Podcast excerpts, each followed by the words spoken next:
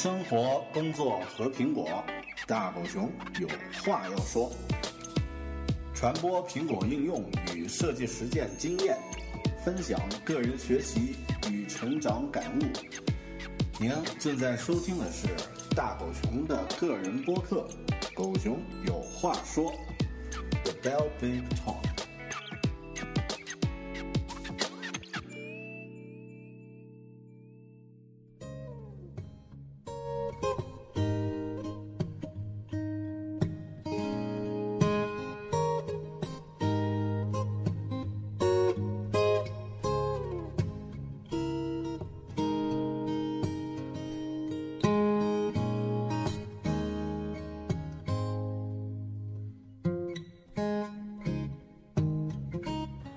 大家好，欢迎收听个人播客《狗熊有话说》The Bell Big Talk，我是主播大狗熊。我们在第五十五期节目的时候呢，啊，录制了一期关于 iTunes 啊留言回复的第三期节目。这期节目放出来之后呢，又收到了很多啊朋友们的回复和这个反馈。有的朋友呢是通过微信和微博进行内容的回复反馈的，有的朋友呢又在这个 iTunes 上呢增加了一些留言，呃，其中有一条留言呢，呃，引起了我的注意，或者说让我觉得很很在意。这条留言呢是一条一星的评论。呃，大家知道，在 iTunes 的这个留言系统呢，一共是有从一到五的五颗星啊，分别代表这个五种档次，啊，代表你对这个节目或者说对这个内容的认可度。从一到五呢，从依次就是从差到好，啊，五星呢是最好的，那一星呢是最差的。呃，那狗熊有话说呢，以往也曾收到过一些这个啊差的评论，啊一星评论收的不多。如果是在去年、前年，或者说我在早些时候呢，看到这条一星评论呢，我会觉得很难受，啊会会觉得很憋闷，啊会让我可能一两天情绪都不会太好，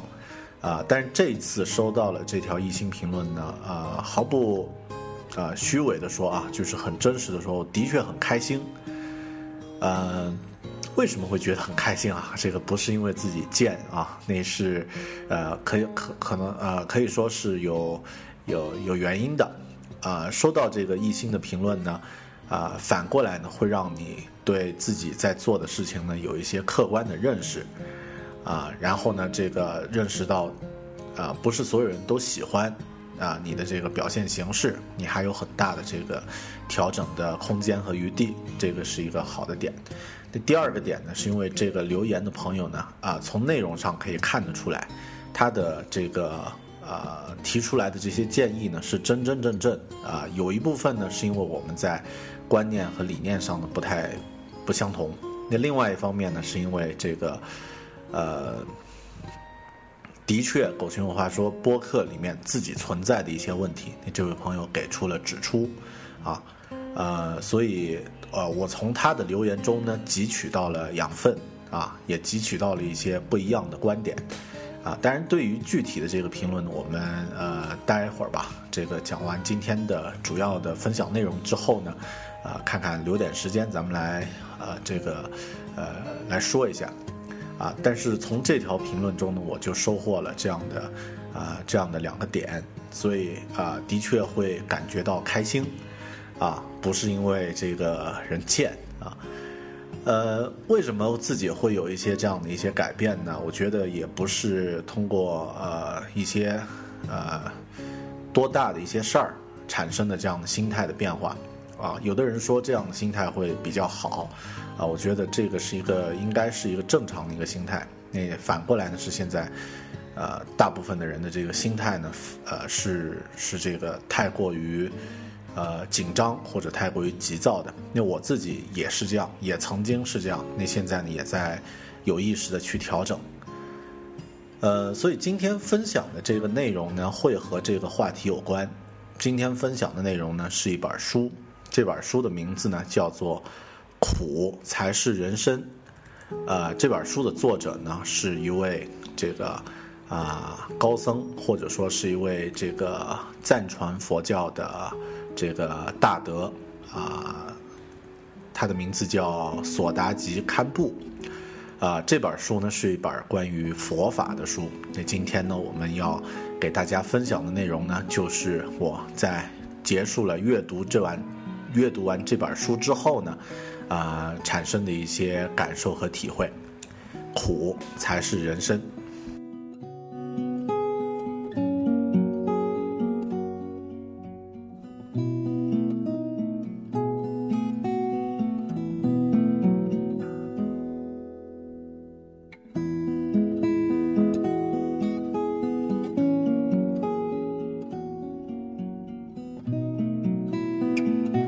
首先需要说明一点的是呢，啊，我不是佛教徒，或者说这个还没有缘分开始这个有这样的宗教信仰。呃，今天这期节目呢是一个很普通的一个呃数码爱好者，或者说从一个门外汉的角度呢去看一些关于。佛教佛法理论中的一些我们在生活中可以用到的一些东西啊，也可以说说窄一点，就是阅读了《苦才是人生》这本书之后呢，我的一些感受和一些内容上的分享啊，这个大家不用担心，这个是一个呃说教类的，或者说不用担心是一个劝大家信教的这个一期节目。实际上呢，佛教也是一个很宽，呃，很宽泛的一个概念。我们在生活中有很多啊用到的一些词汇啊，或者说一些这个呃思维方式啊，都和这个这个宗教有关系，都和佛教有关系。啊，像我们说的这个一些呃一些词啊，像不可思议啊，或者说像一些呃还有什么词？其实最最初的来源都是这个来源于佛教。好的，那呃说了有点儿这个偏了，咱们简单介绍一下这本书吧。呃，《苦才是人生》这本书呢是由啊这个一个赞传佛教的喇嘛啊索达吉堪布啊写的。这本书的出版社呢是甘肃人民美术出版社，出版的时间是二零一二年。啊，零售价呢有点贵啊，是卖到三十八块啊，好像是有两册，一共卖三十八块。然后呢，我阅读的呢是这个 Kindle 版，也就是电子书的版本啊，这个卖的很便宜，只卖九毛九啊，一块钱不到就可以买到了。这本书呢是这么介绍的啊。它的内容是这么说的啊，人生本来就是活也苦，死也苦，有钱没钱都痛苦，但是很多人不明白这一点，遇到了一点不顺的事情呢，就怨天尤人，说老天太不公平了，为什么我这么倒霉，所有不幸全部落到了我的头上。其实，呃，在佛教中呢，轮回的本性就是如此。呃，这是一本帮助我们解脱生老病死之苦的书。里面讲了很多赞传佛教中解决各种痛苦的不同方法，只要我们持之以恒的经常练习、经常研习，所有的困难都会迎刃而解，消除痛苦呢轻而易举。无论是事业、家庭、爱情，全部变得一帆风顺。把他请回家，就好像与佛陀朝夕相处，一呼一吸都得到了加持。巴拉巴拉巴拉啊！这个呢是官方的，或者可以说是出版社的这个介绍，写的非常的势利啊，我都不想把它这个念完，因为什么呢？因为它反复就是呃，你是为了达到一些具体的目的才去这个阅读的，呃，当然实际情况呢也可能就是这样啊啊，那简单说呢，这是一本什么书呢？这是一本讲了一些浅用浅近的语言。来讲述一些这个佛教中的道理和一些这个佛教经典中的一些故事的这样的一本书啊，它的文字呢特别的淳朴，呃，和这个作者的这个文笔有关。然后呢，举举的这些例子呢都特别的呃简洁易懂，呃，然后呢，呃，你在阅读的时候呢，不知不觉呢会把自己的这个浮躁的情绪呢压压下来，然后呢会去结合这个书的频率去去调整自己啊。说起来似乎很神奇，但的确有这么一点感觉，就是说现代的人在阅读的时候呢，往往情绪都会啊比较急躁，这个阅读的速度会很快，接收信息的信息量呢速度也会很快。但这本书的内容呢，它的文字写的非常的浅近，非常的简单。然后非常有节奏感，你在阅读的时候呢，反复就是会慢慢的这个把自己的频率会降低啊，进入到这个这个内容的学习过程中。所以呢，呃，我自己在这个 Kindle 上之前买了这本书呢，放着，然后前两天开始看，一看起来呢就觉得呃真的挺好，然后呢就一发不可收拾的，很短的时间呢把它看完了，嗯。那用今天的这期节目来和大家分享了。这个呢是这本书的一个介绍，啊，说起来呢，介绍一下这位作者。这个作者呢是一位藏传的藏传佛教的上师，啊，我们当然对藏传佛教了解真的很少，我自己基本一点儿都不懂，而且觉得藏传佛教似乎很神秘。呃，虽然我去过那个，啊。去过这个西藏，去过香格里拉，然后尼泊尔呢也见过一些藏传佛教的这个喇嘛，但是一直感觉都特别神秘啊。然后呢，觉得这个呃，甚至有的时候呢，觉得有略啊，但我不懂啊，这个不知道会不会冒犯人。我觉得甚至有点儿呃，有点邪啊，因为好像他们都在搞一些神神秘秘的奇怪的事儿。然后呢，像一些影视作品里面呢，也经常出现一些这个，呃，就是这个喇嘛呢，并不是这个呃善良的角色啊。当然，我心里有这样的一个呃一个铺垫呢，可能是因为那个那个。最早的《西游记》啊，在自己很小的时候看《西游记》的电视的时候呢，出现了一个赞传的一个一个小喇嘛，然后小喇嘛呢被被这个呃好像是蛇精还是什么诱惑啊，然后被吃了，如何如何？那这个感觉就就觉得对这个喇嘛觉得很神秘啊。然后另外看那个什么《鹿鼎记》里面呢，也出现了这个。啊，这个喇嘛的武功高手什么的，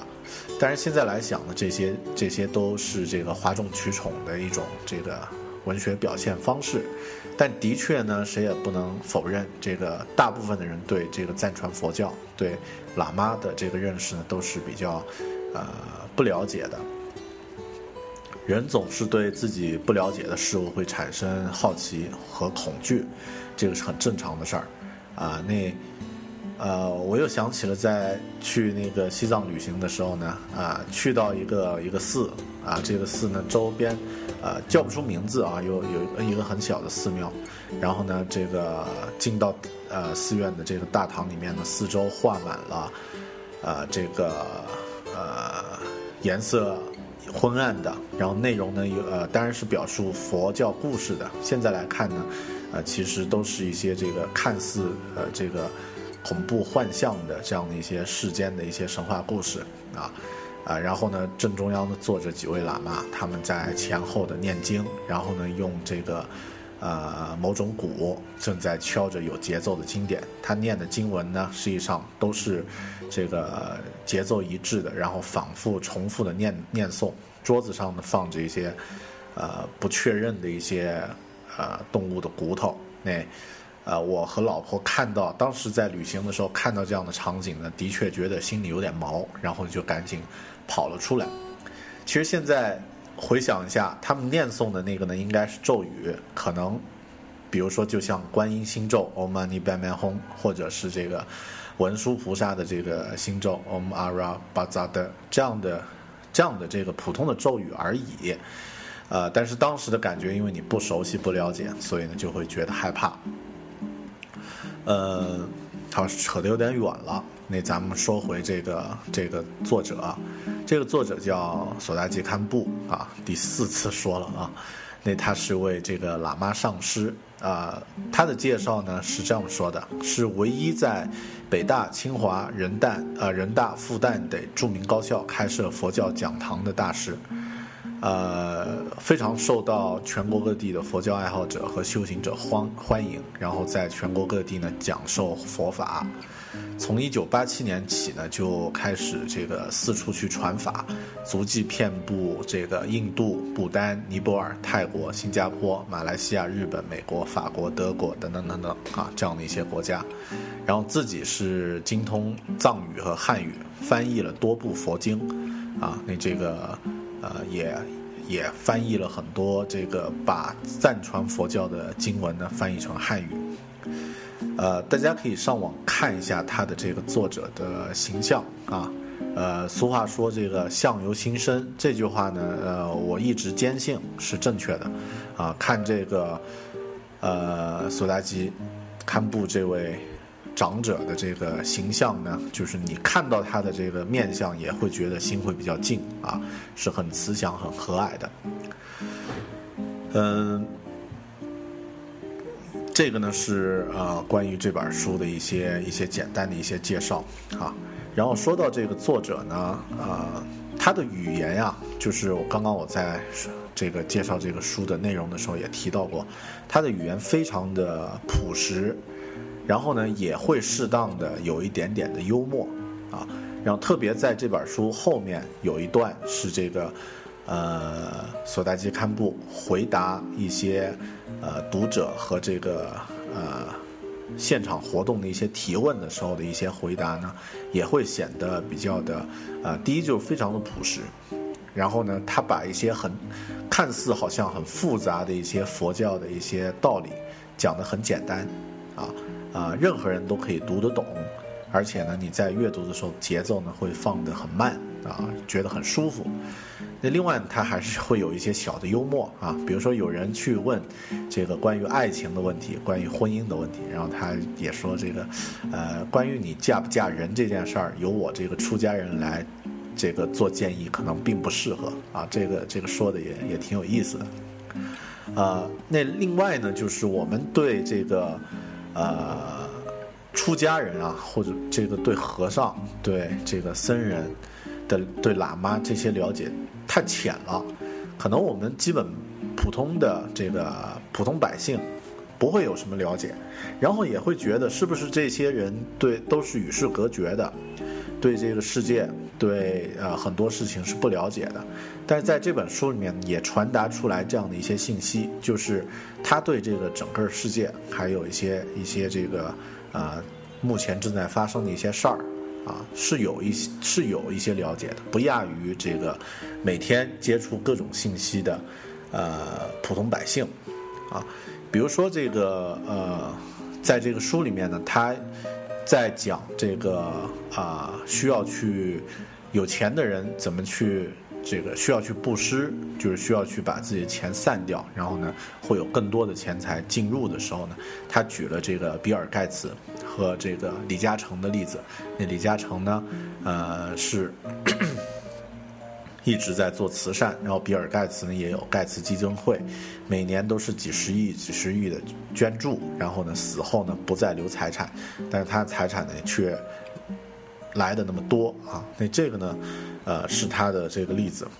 然后他在讲述人应该是认清楚死亡的这个呃真相，就是说你应该意识到这个呃这个死这件事儿是呃平等的，早晚都会发生的啊。认识到这一点的话，就会珍惜当下啊。那这他在举这个例子的时候是用的乔布斯的例子。啊，所以这些点呢，也说明，呃，佛教的这个观点并不是那种遥不可及的，也并不是那个非常的出世，离我们很远。反过来呢，它是这个很现实，然后和我们的当下的生活呢离得很近，啊，这样的一个，呃，这样的一个呃特点。呃，好的，分享一下这个一些呃一些人的书评哈。那这里呢，我呃挑了几个，有一个呃这个豆瓣上的书评，他是这么说的说这个在看这本书之前呢，呃，已经对索达吉堪布呢有一些了解，很喜欢看他的视频，尤其是在大学里的讲座，关于人生、关于生活、关于佛法，讲得非常的朴实，带着带着点儿幽默。呃，那这个题目呢，实际上呃。这个书评里面在说啊，这个说这本书的题目叫“苦才是人生”。甘丹看到的时候呢，觉得不太理解，难难道人生没有快乐吗？啊，那个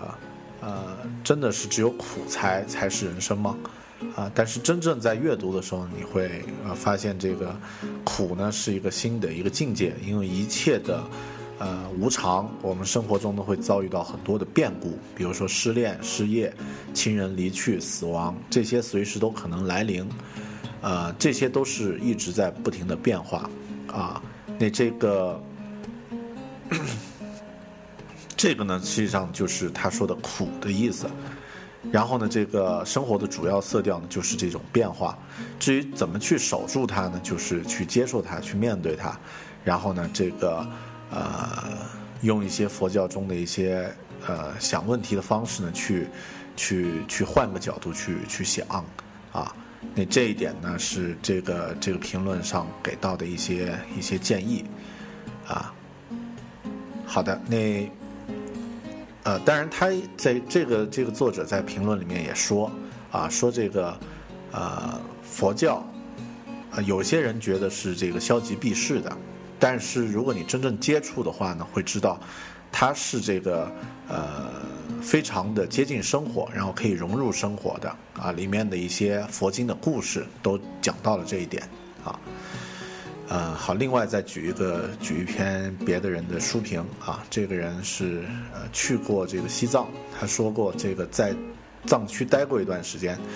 对藏传佛教有抱有一种神秘的崇拜啊。说到崇拜呢，是他们的心境，就是在面对烦恼、生离死别的时候呢，是非常的豁达，呃，有自己的这个虔诚的信仰啊。那对于我们来说，作者说，对于我们来说呢，我们都不相信有来世，只盼今生能够活得幸福。呃，但是这个索达吉在这个自序里面说的，你认识到人生的苦，才能找到幸福，啊。呃，这个书评的作者说啊，这本书在他看来，呃，索达吉并不是想表述人生有多苦，他只是想告诉我们，人生本来就是如此，都得经历很多不同的变化，没有一帆风顺的事情，只是我们都满足于表面，并刻意去遗忘这个变幻莫测的世事，啊，呃，而且希望很多东西不不变啊。然后总希望灾难，呃，总觉得灾难不会老，不会靠近，总觉得自己还没有老，总觉得自己应该有个铁饭碗，总希望父母健康快乐。实际上很多事情呢都会一直在变化，啊，那这个呢是呃是他的一些一些感受啊，说了很多。最后呢说了一句话，我觉得他总结的很好啊，是人生本无常，该走的留不了。该来的躲不掉，好，嗯，那我自己是这样这样看的，因为这本书呢，啊，根呃根基呢，就是说它这么这么去理解吧，就是佛法在这本书里面引用了很多，它不再是一些高深莫测的东西，而是一些浅近易懂的故事。那这位这位大师呢，用简单明了的语言，让人在读书的时候呢，可以学习到佛法，而且心会变得很静。好，这个呢是我的一些感受。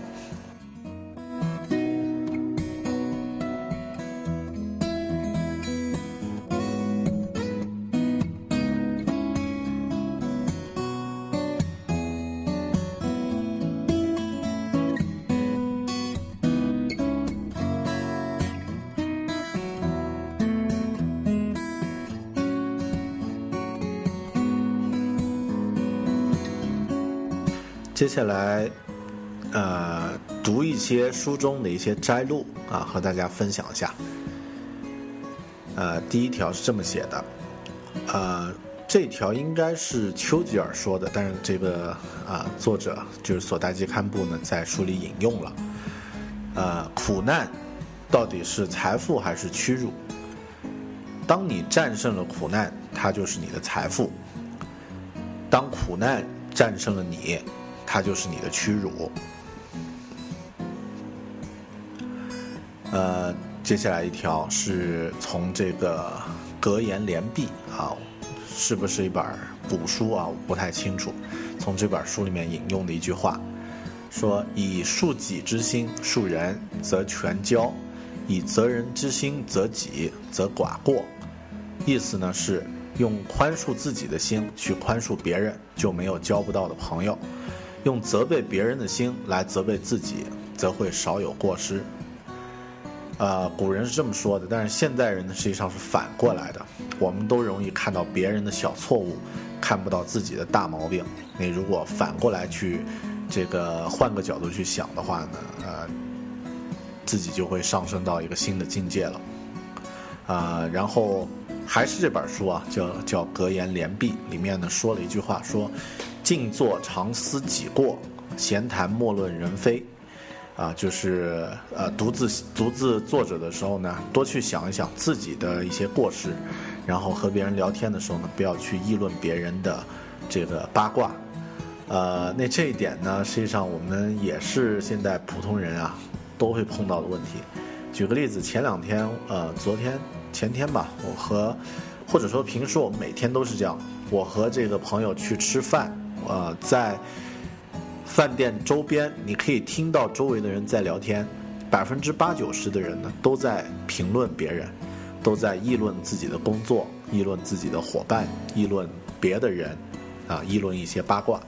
当然，有一些呢是在讨论着谁谁谁又买了一张车，谁谁谁又怎么怎么样了，啊，那这个呃，在在佛教里面，这个叫妄语啊，是不是叫妄语啊？我不不太清楚啊。这个或者说就是去议论别人的是非是非常不好的一种行为，但我们平时呢难免都会有这样的一些习惯啊，那这个呃尽量去避免。呃，接下来这句话我觉得特别的让人这个呃有感受哈，呃就是怎么说呢？佛见众生全是佛。魔见众生全是魔，凡夫见众生全是凡夫。你心里想什么样子，你看到别人呢就是那个样子。你心里面是恶的，看到别人的举动呢，也会以恶的这个呃意味去揣摩啊。这一点呢，我觉得特别的有感受啊。所以很多时候我们自己应该先看别人的眼光呢要大度一点儿啊。接下来一句话。呃，金钱要布施，爱情要奉献，名声要服务于众生，这样才会终身快乐，好吧？啊，好，接下来这一句呢，也是这个索达吉堪布引用了另外一位作家，应该是罗曼·罗兰写的一句话啊，是也是对我们现代人的感受呢，特别的这个呃特别的深啊，在人生途中。你每走一步，就必定会得一步的经验，不管这一步是对还是错，对有对的收获，错有错的教训。要远路走错路的结果，就恰如迷路走入深山。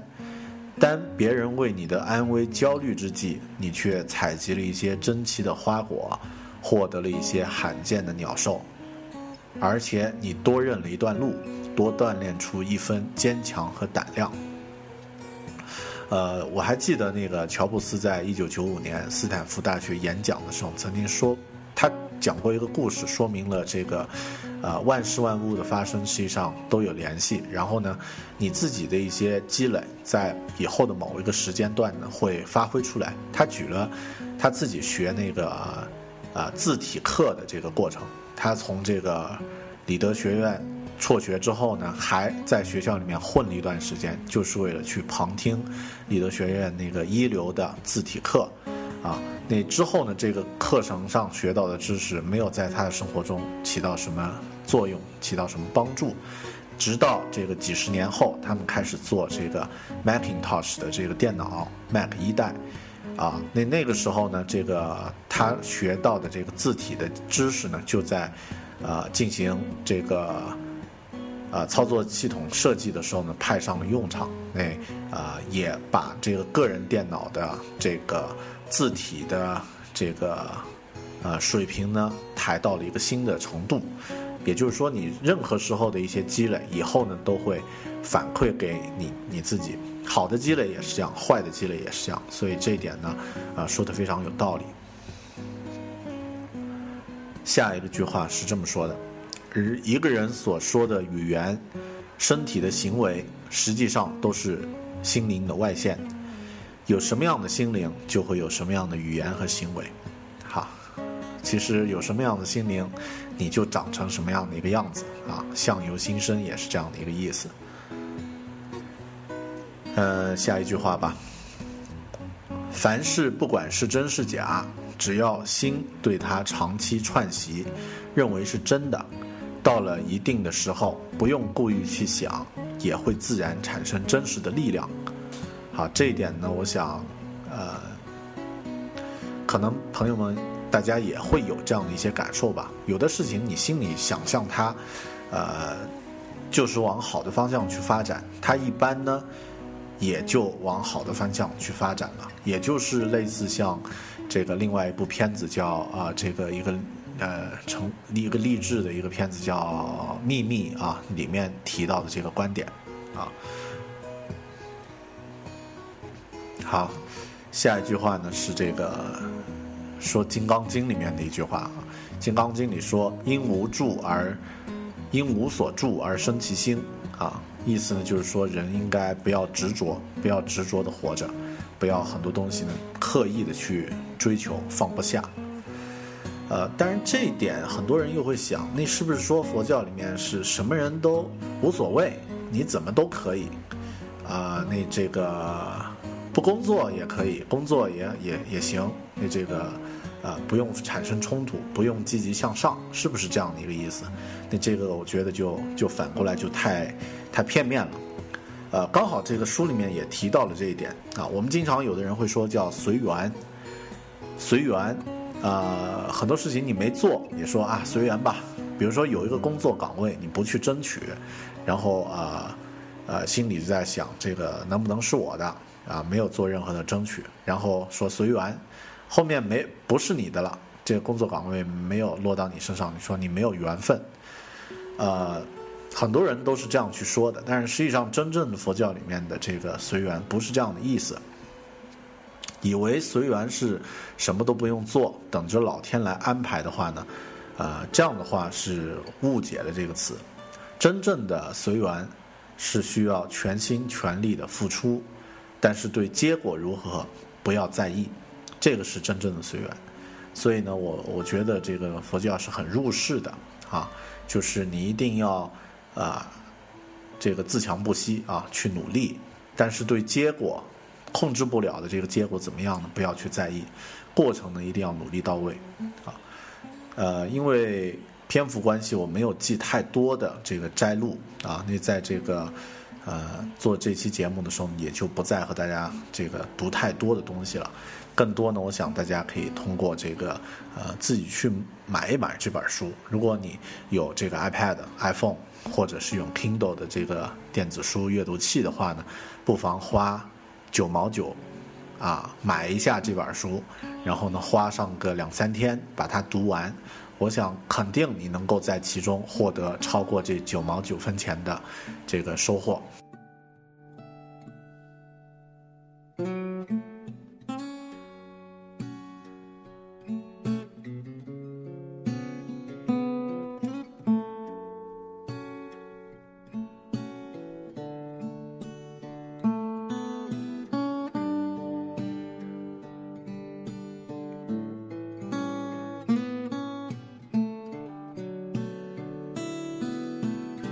最后呢，再和大家分享一些和这个佛教有点关系的一些，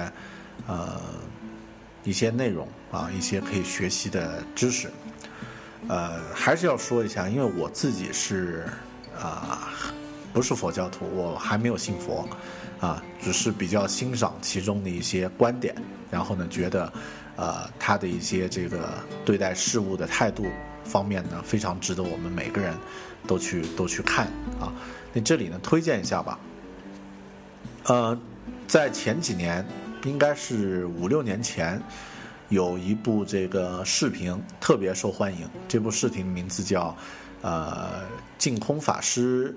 呃，谈啊叫我看应该叫什么叫和谐拯救危机，对，是这个由呃这个净土宗的大乘佛教的这个净土宗的啊一位大师叫净空法师进行的这个呃问答式的一个讲座啊，由原来中央电视台的节目主持人叫。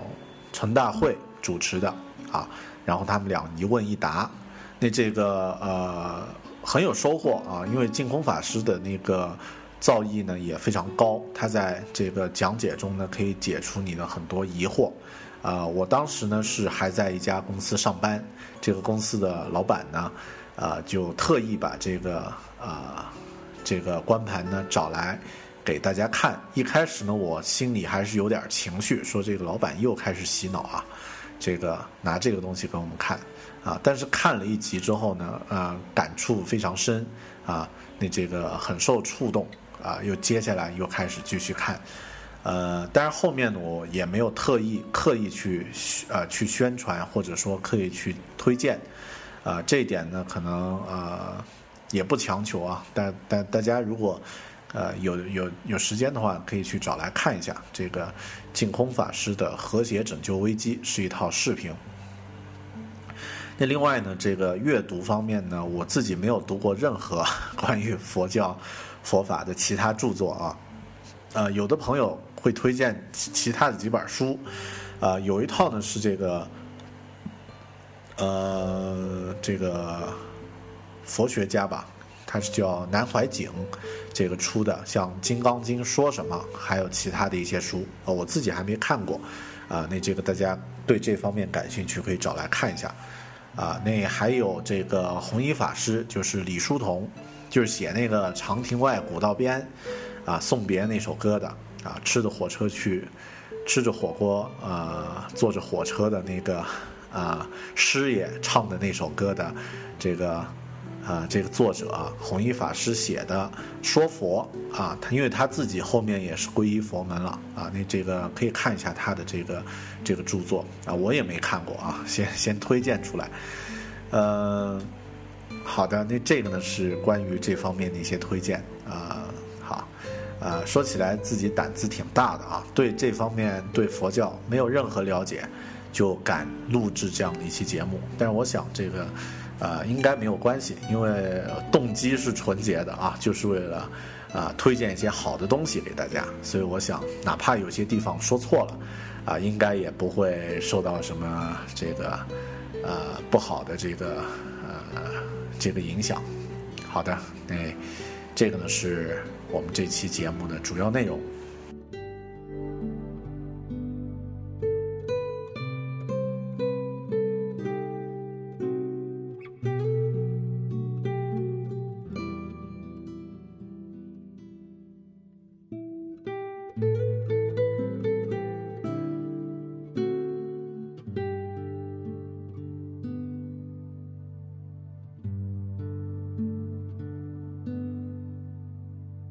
最后呢，呃，回顾一下刚刚开始的时候提到的那一点，就是这个，呃，关于啊那个艺兴的评论，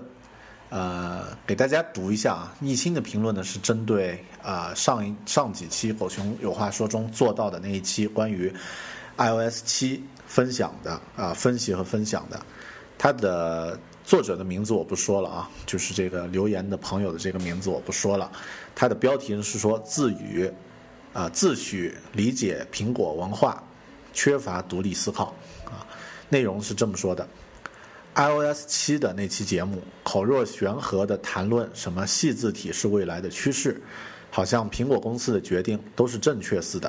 随着 iOS 七 Beta 三的发布，苹果放弃了原来的纤细字体。敢问这从头到尾一味颂扬苹果的设计品味，扬言什么女生都喜欢 iOS 七，重复那些人云皆云的关于扁平化设计的言论，甚至发表什么去拟物化的拟物化古怪的言论。看了一本乔布斯传，就理理理解苹果文化自居的跟屁虫，是否真正理解苹果文化？是否真正有资格去教导别人去独立思考呢？啊，P.S. 不知道为什么狗熊会发表那些关于屌丝的离奇言论，吹捧自己接触过的设计师、程序员，更是令人作呕。似乎狗熊这样一介普普通通的开发商，在刻意将自己与屌丝划清界限。啊，蹩脚的普通话，啊，屡屡出错的英文发音，让人不得不质疑其高大上的含金量。啊，高大上应该高大全吧？啊，好的，这个呢是这位朋友的一个反馈。啊，这里呢我，呃，有一些观点我同意你你说的啊，就是。蹩脚的普通话，屡屡出错的英文发音啊，呃，当然你还忘记说了这个啊，但也提到了这个我说话很啰嗦啊，呃，那这个呃滔滔不绝也算呃也算这个啰嗦啊。至于口若悬河的话呢，我想我的表达能力还没有达到这一点啊，这些点呢我很同意。然后你提到的这个说呃关于纤细字体啊什么的，那实际上呢，现在这个 iOS 七 beta 三呢也不算是放弃原来的纤细字体，因为它在这个开发包里面呢，实际上是有一个叫动态字体啊。如果你也是做开发的朋友的话，应该知道这个动态字体呢是是这么设置的，就是当字体设置的字号很小的时候，它自动使用这个粗一点的字体啊，容易看清楚。当这个字体设置的大的时候呢，比如说到这个二十八、三十二，甚至更大的这个字号的时候呢，啊，它就会变成这个相对比较细一点的字体啊，并不是说它直接放弃了这个纤细字体啊。那另外呢，这个呃，其他这些呃说法，比如说像这个看了一本乔布斯传，就以理解苹果文化自居的呃跟屁虫啊，那这一点呢，我想。啊，我还啊，我们啊，我不只看了乔布斯传啊，还看了其他的一些内容，然后呢，也不是呃对苹果文化有那么多的理解啊。呃如果在这个呃在听这个播客啊，在录制那一期，在录制 iOS 七那一期的时候呢，我有一些自己的想法，因为当时实际上啊，在这个呃我录制节目的那段时间。啊，市面上充斥着是对 iOS 七的负面的评价，啊啊，那反过来呢，大部分的人当时是人云亦云的，反过来是，呃，别人说 iOS 七不好，他们也说 iOS 七不好，啊，那这个我说 iOS 七，呃，当时说 iOS 七好呢，呃，提到了一些东西都是我的论据，啊啊，那这些论据呢，我经过了一些自己的思考，啊，所以。呃，那期节目也提到了，请大家独立思考。如果你觉得 iOS 七不好的话呢，可以提出一些观点啊。那这个，呃，当然，因为我自己并不是一个真正呃苹果的局内人士，只是一个很小的、很普通的一个外围的一个开发者啊。那对他的这个理解和一些呃思维上，或者说一些设计战略上的把握呢？啊，肯定是一个很片面的，所以内容中呢难免有问题啊。这个，啊，所以这个这个评价呢，我接受一部分啊。然后另外呢是说到这个关于屌丝啊，这个关于屌丝的这一点，我不想再，呃，就不在今天这期节目展开来说了啊。呃，屌丝这个词儿，实际上啊，我觉得如果是自嘲的话可以，但是不要太过多的去强调啊。那这个。呃，我觉得语言这个东西是很有很有杀伤力的。你天天说自己是屌丝，啊，可能自己就真的变成了一个这个别人看不起的一个屌丝啊。屌丝的意思大家都知道，就是某种毛吧，啊，那这个某个部位的一些毛吧，啊，那啊，比喻的话，我们是不是可以用更好的一些比喻呢？不要用这样的一些低俗的方式去糟蹋自己的这个。这个这个形象，至于提到的那些这个呃著名的设计师或者说这个程序员，那这一点我只是用来这个呃表达，就是啊，不是为了说为了介绍他们而 而这个引用这个呃而而说明他们的身份啊，而只是说他们在对 iOS 七的这个认识方面呢，和和我有一些这个我们有一些相似的地方，然后呢有一些共同的这个呃看法。好的。呃，最后我想说，这个刚刚其实讲到佛教的那个啊，这个苦才是人生里面这句话，啊，也也送给这位朋友，也送给大家，就是啊，佛的眼中众生都是佛，魔的眼中众生都是魔，啊，凡夫的眼中众生都是凡夫，我们心里想什么，这个看到别人的表现就是什么，啊，所以啊，和大家共勉吧。好的，那今天这期节目就到这里，啊，希望大家能够喜欢这样的一期呃关于某种宗教的理念的一些分享啊。虽然这种宗教我不了解，啊，这个不懂，但是呢，也也很希望能够懂的朋友啊，通过某种方式呢和我有一些互动啊，可以通过 iTunes 留言，可以通过这个微博和。微信公众平台来进行互动。好的，谢谢大家。呃，生活、工作和苹果，大狗熊有话要说。咱们下期再见，拜拜。